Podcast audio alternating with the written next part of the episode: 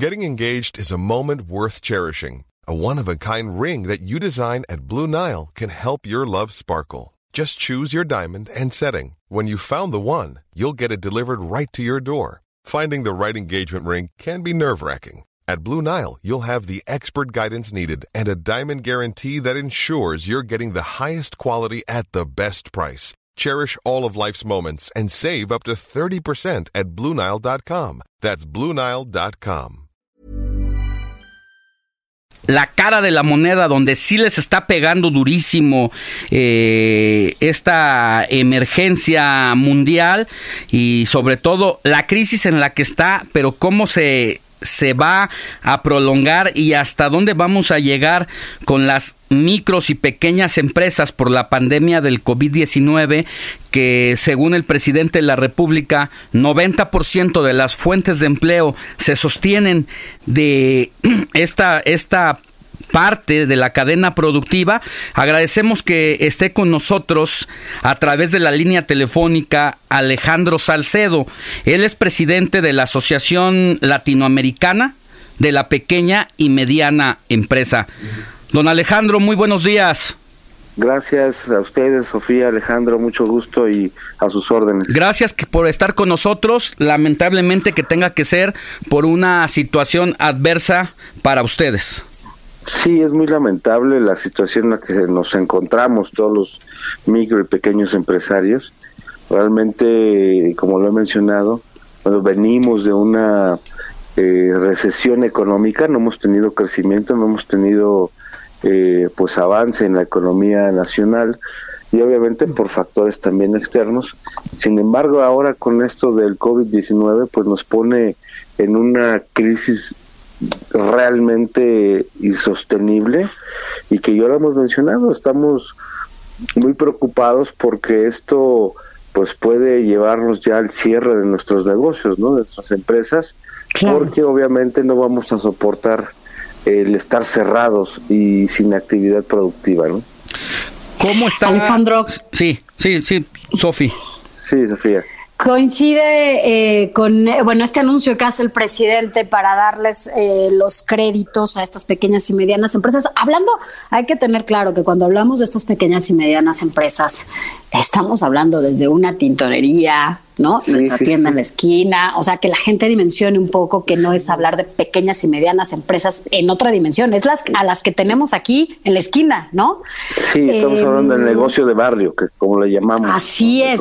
Eh, este mecanismo que, que dará eh, el presidente de la República será suficiente o tendrán que hacer algo para reforzar este crédito que les dará. Que será algo igual, entiendo, a lo de las tandas del bienestar. Sí, claro, no, nosotros hemos este, hecho un pliego petitorio al presidente porque no vemos eh, pues que este pequeño apoyo, porque así lo, lo, lo denominamos nosotros, vaya a salvar el tema del cierre de, las, de los micro y pequeños empresarios y negocios como tal. Eh, es insuficiente, probablemente esos 25 mil pesos pueda alcanzar para soportar uno o dos meses, pero vemos que el tema de la pandemia se va a ir más allá de este, de este par de meses y que va a ser totalmente insostenible.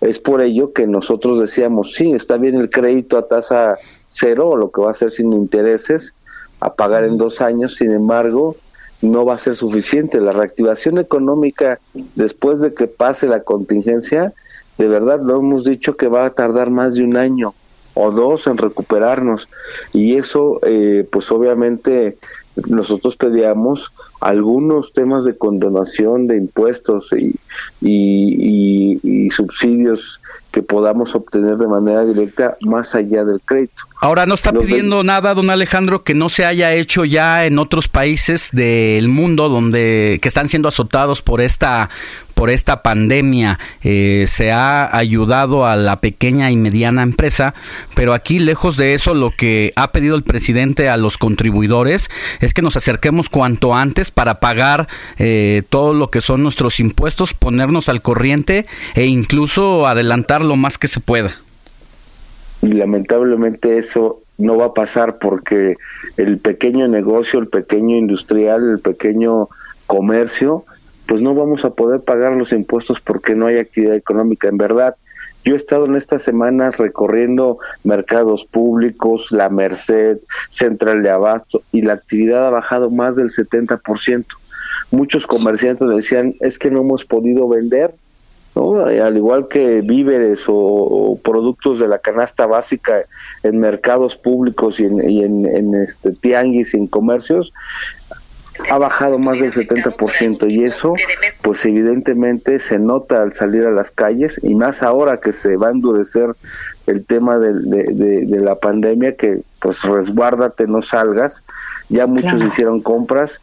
Va a ser una semana esta y la que viene complicadísima en la que verdaderamente pues vamos a estar en crisis. Nosotros decíamos eh, que no que no nos va a alcanzar, de verdad.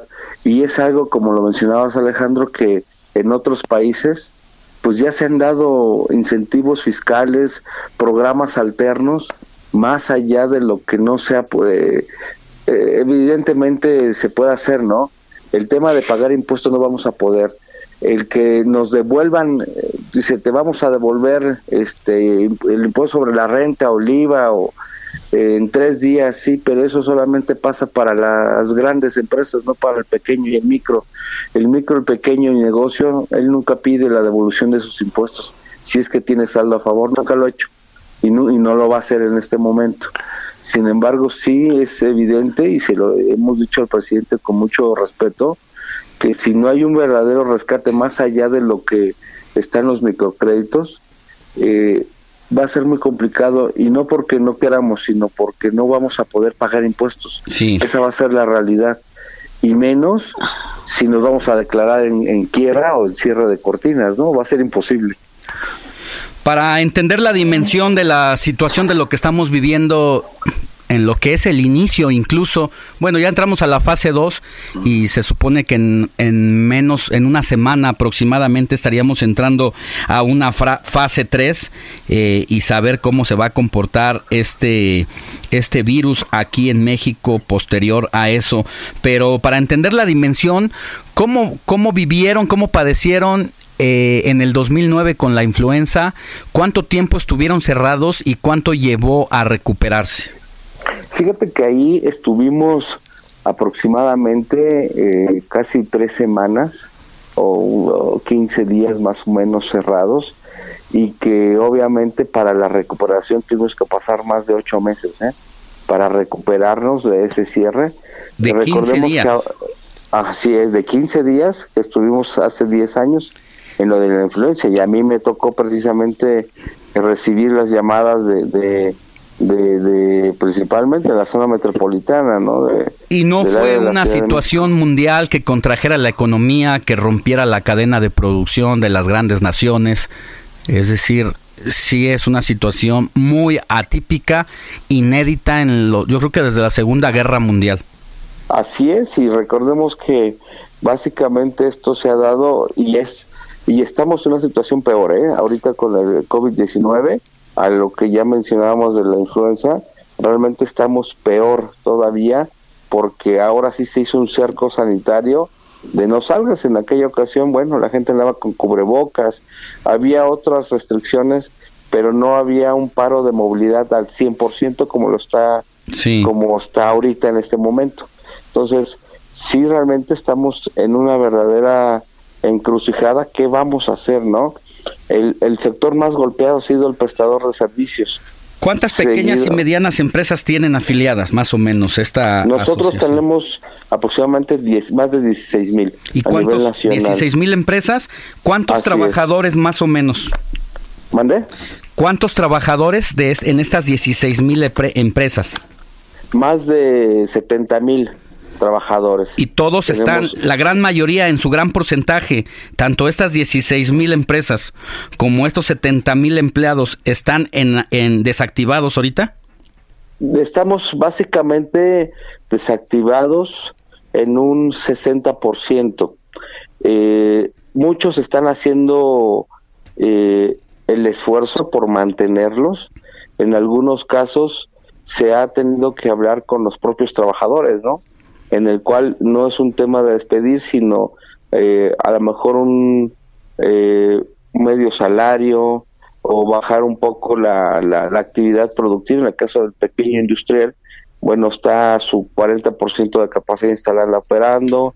Eh, los que más golpeados, como mencionaba, son los prestadores de servicios, ¿no? En el cual, pues ellos sí han tenido que en algunos casos cerrar eh, su negocio, esperando a que se pueda amortiguar este tema y los comercios, ¿no? Algunos, algunos comercios como son papelerías, cafés de internet, eh, todos, esta actividad que conlleva al tema educativo, pues obviamente muchos están cerrados o están abiertos, algunos aprovechando que no hay actividad escolar, pero en su, en su baja productividad, igual al 15 o 20% de capacidad instalada eh, están operando. Sin embargo, hasta ahorita se ha hecho el esfuerzo por no despedir o por no cerrar la cortina, pero si esto no se no se reactiva de manera pronta eh, o no se tienen los programas adecuados para para sobrevivir en esta crisis, nosotros hemos calculado que ahorita llevamos unas pérdidas de más de 30 mil millones de pesos a nivel nacional en estos en estos 15 días y que esto puede irse hasta más de 250 mil millones si nos alargamos hasta eh, mayo, junio, y que obviamente podemos cerrar más de, ciento, de 100 mil, hasta 150 mil micro y pequeños negocios, pueden cerrar sus cortinas y no volver a abrir, ¿eh? porque va a ser imposible.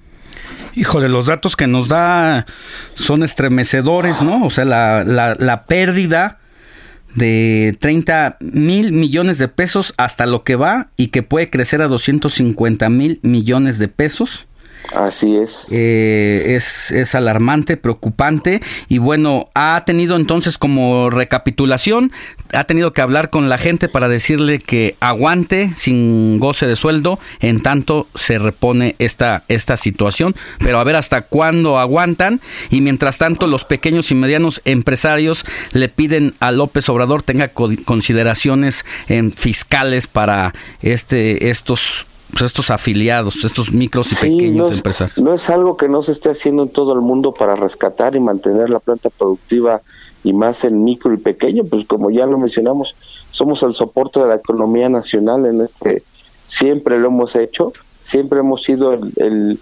eh, eh, los que pagamos impuestos de manera cautiva y que ahora, bueno, pues solicitamos un rescate que no es más que ante una crisis en la que nos encontramos, ¿no? El que nos condonen el 3% de impuesto sobre nómina en los estados, el que nos condone durante 3, 4 meses el impuesto sobre la renta, que eso nos permitiría eh, pagar la nómina de nuestros trabajadores. Aquí lo más importante, más allá de los gastos de operación, es el pago de nómina de la gente. Y con esos incentivos, pues podríamos nosotros pagar y mantener a, nuestros trabajadores, que es lo más importante. Bueno, muchísimas gracias, don Alejandro Salcedo, presidente de la Asociación Latinoamericana de la Pequeña y Mediana Empresa. Gracias por haber estado con nosotros. mucho y gracias a ustedes y a este auditorio. Volvemos con más.